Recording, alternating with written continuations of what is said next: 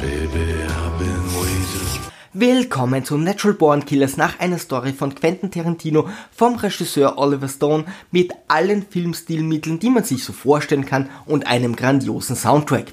Der gute Quentin war mit der Umsetzung eher semi-zufrieden, aber damals war das einfach ein absolut genialer Streifen. Und wenn die Leute herkommen und fragen, wer das getan hat, sagst du Mickey und Mary Knox waren das verstanden? Der gute Mickey liefert ein halbes Rind und lernt dabei Mallory kennen. Solltest deinen Namen in Schönheit umändern. Er erkennt ihre Trauer, Geh schön nach oben und dusch dich. Und seif dich ordentlich ab. Ich überprüfe das nämlich nachher. und nimmt sie auf eine Spritztour mit. Bin mit dem Fleischer aus. Vor Sonnenuntergang zurück. Ich hab sie eingefahren und er greift sie. Da ihr Vater sie vergewaltigt Er vergreift sich immer an mir. Ich halte es nicht mehr aus. und die Mutter ihr nie geholfen hat, Du hast mir niemals geholfen. töten sie beide. Er ist tot. Er ist tot. Auch Mickys Vergangenheit war kein Zuckerschlecken. Dafür dürfen wir nun die beiden Vergewaltiger und Massenmörder Mickey und Mallory Knox bei ihrer Reise durch die USA begleiten. An unserem Hochzeitstag bringe ich niemanden um.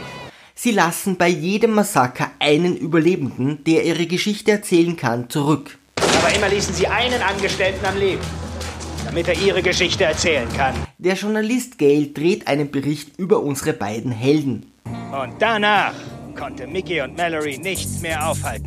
Während der Verfolgungsjagd geschah ein tragischer Mord. Und ganz Amerika findet es geil. Seit dem Massenmord gibt's nichts Besseres als Mickey und Mallory. Ich liebe Mickey und Mallory.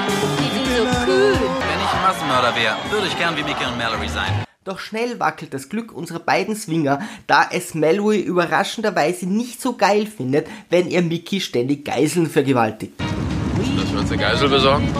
Nein. Wieso stellst du die an? Es folgt der Auftritt von Detektiv Scagnetti, der ebenfalls gerne vergewaltigt und beide zur Strecke bringen möchte.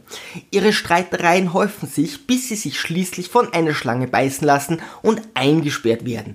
Im Knast töten sie einfach unentwegt Menschen, was zu neuen Verhandlungen und zur Verzögerung ihrer Todesstrafe führt. Drei Mitgefangene, fünf Wärter und ein Seelenklemmer. Scagnetti und der Gefängnisdirektor schmieden ein paar Pläne, wie beispielsweise eine Lobotomie oder Mord, während die USA die beiden Massenmörder feiert und Gail ein Exklusivinterview anstrebt. Also, Sie gewähren mir, Wayne Gale, ein Exklusivinterview. Ich sag, wir tun's. Das Interview wird in einem 100 IQ-Move im Gefängnis übertragen und die Meute wird geil. Nur Liebe kann den Dämon töten. Ich bin einfach der geborene Killer. Und schon geht der Gefängnisausbruch los. Gale tötet einige Wachen und erkennt auch den Natural Born Killer in sich. Unsere Helden nehmen einige Geiseln, spazieren durch das Haupttor und entkommen. Am Ende lebt nur noch Gale. Er hofft als einziger Zeuge zu überleben, doch da ist ja noch die Kamera. Dich umzubringen. Eine Botschaft. Ich bin nicht hundertprozentig sicher, was sie für eine Aussage hat. Die beiden hören auf zu töten, werfen Kinder und leben glücklich bis ans Ende ihrer Tage. Give me